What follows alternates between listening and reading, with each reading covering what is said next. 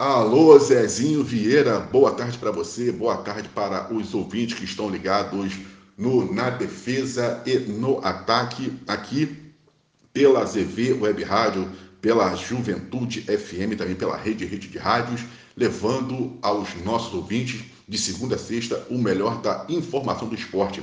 O programa Na Defesa e no Ataque, que vai ao ar de segunda a sexta, entre 4 e 5 da tarde, falando sempre também muito né, sobre o mundo do futebol, e é sobre o futebol que a gente vai falar agora. É, ontem a gente teve aí, né, com o jogo do Vasco, o fim da terceira rodada. Falamos especi assim, especialmente dos clubes do Rio. A terceira rodada ela começou na, no sábado com o Fluminense, que foi derrotado pelo Fortaleza, lá em Fortaleza.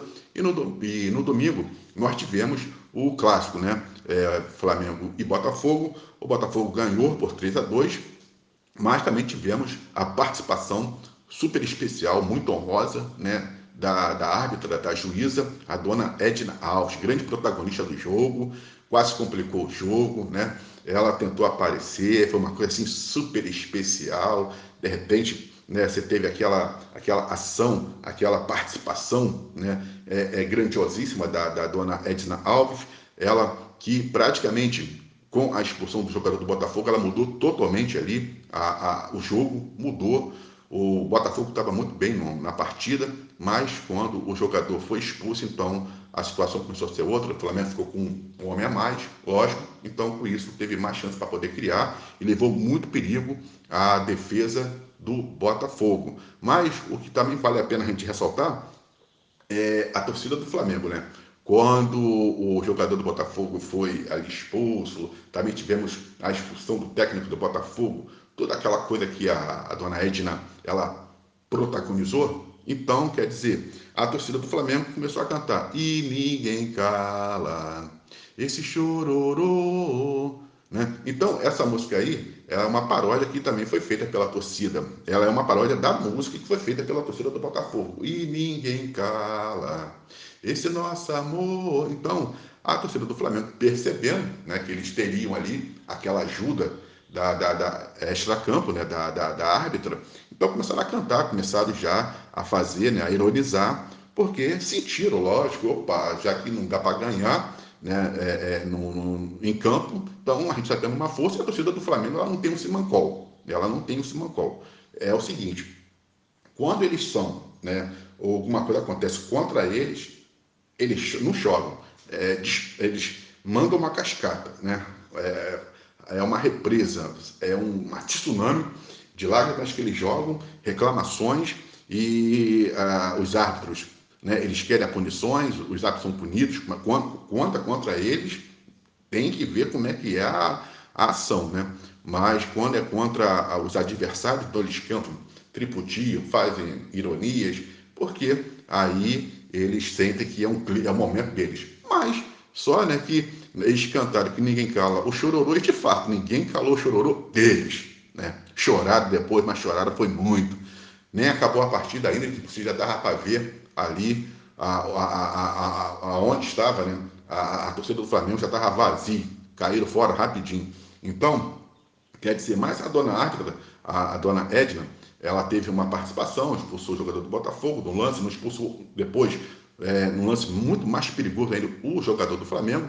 Levou um tempo para poder ficar lá vendo o VAR, para poder tentar expulsar lá, saber se ia expulsar, se não ia expulsar o jogador do Flamengo, e acabou que ela deu só um amarelo. E já para o jogador do Botafogo, né?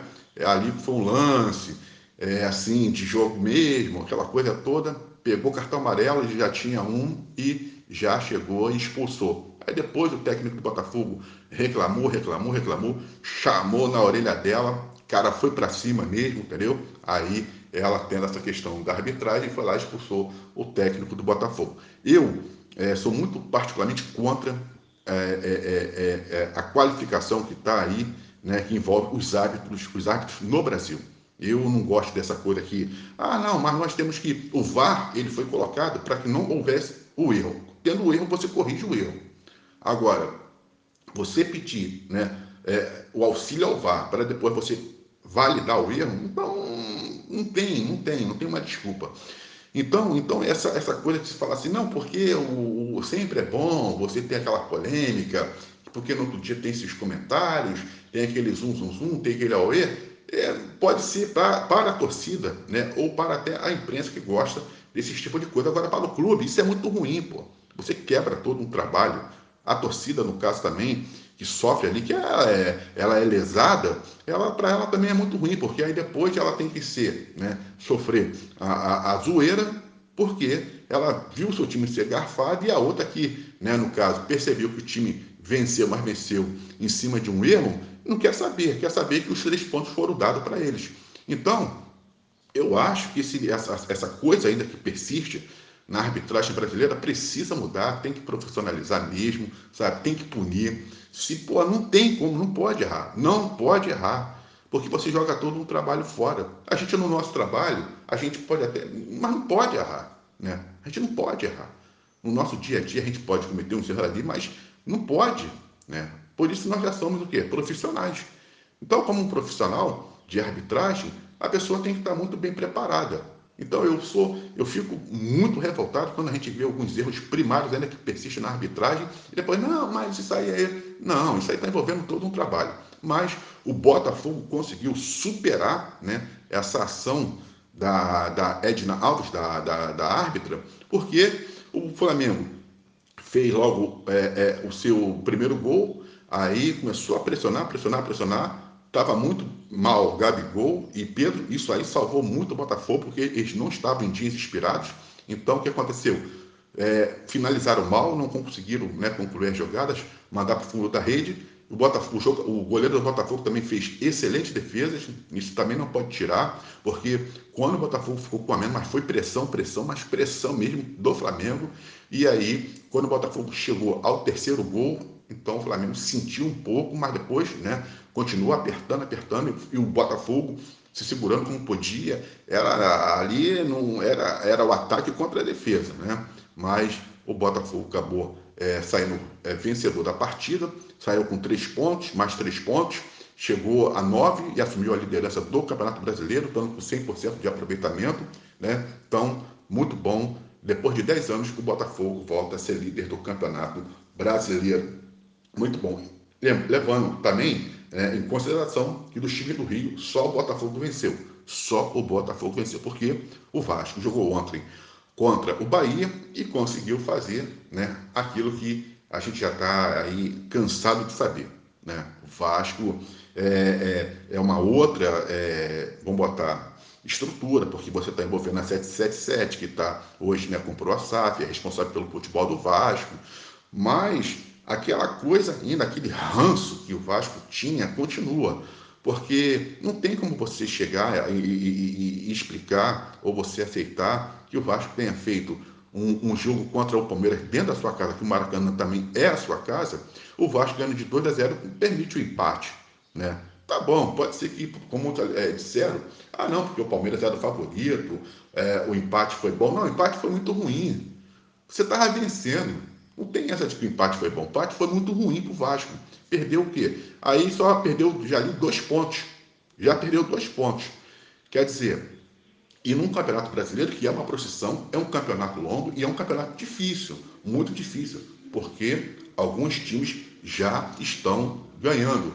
Então, o que acontece? O Vasco ontem, infelizmente, jogou mal, perdeu seu jogo para o, Bahia que veio, já tinha, já estava com duas derrotas, aí eu, foi aquilo que a gente falou, pegou o Botafogo dentro da, do, do, do, lá do estádio da Fonte Nova, perdeu o jogo do Botafogo, e eu sabia que ele viria para quase complicar a vida do Vasco, né? E foi o que aconteceu. Vasco é, não teve um, é, um, um contra-ataque, não teve ataque, é, o sistema foi muito. O Vasco estava muito estranho, muito esquisito, o Vasco não estava com aquele interesse pelo jogo. Ontem o Vasco, primeiro tempo, tá, mas você peca muito nas finalizações. Pedro Raul, foi o que a gente falou: o Vasco precisa de um homem-gol. O Vasco precisa de um homem-gol para poder chegar ali finalizar. Então, e aí, né, acabou que o, o, o, o Bahia, em o lance, foi lá, converteu, fez ainda na primeira etapa e o Vasco não conseguiu, com todo o segundo tempo, não conseguiu nem empatar, não conseguiu nem é, vencer. Com isso aí, o Vasco, em dois jogos dentro de cada já perde quatro pontos vai fazer o clássico sábado contra o Fluminense e depois tem o Santos. O Vasco faz, faz quatro jogos consecutivos dentro do Rio de Janeiro. Quatro jogos consecutivos dentro do Rio de Janeiro. Então tem que fazer aquela conta. Ó, nesses quatro jogos temos que ganhar os 12 pontos. mas já perdeu quatro, né? Então fica muito complicado. Mas vamos ver, a torcida saiu, ficou muito irritada. É, depois a gente também teve aí a entrevista do, do, do, Maurício, né? Que é o técnico do Vasco, Maurício Barbieri. É um técnico inteligente, experiente, mas vai precisar mexer muito aí nesse time que precisa rodar e vai ter um clássico muito difícil sábado contra o Fluminense. E só está jogando o Campeonato Brasileiro. Vasco ficou de domingo a ontem sem jogar, né? Aí jogou ontem. O Vasco fica uma semana, porra, como é que pode ficar uma semana parado e quando vem para jogar, joga daquele jeito? Aqui, Valdeir Carvalho para o na defesa e no ataque. É, ZV Web Rádio, junto com a ZV Web Rádio, com a Juventude FM e também com a rede, rede de rádios.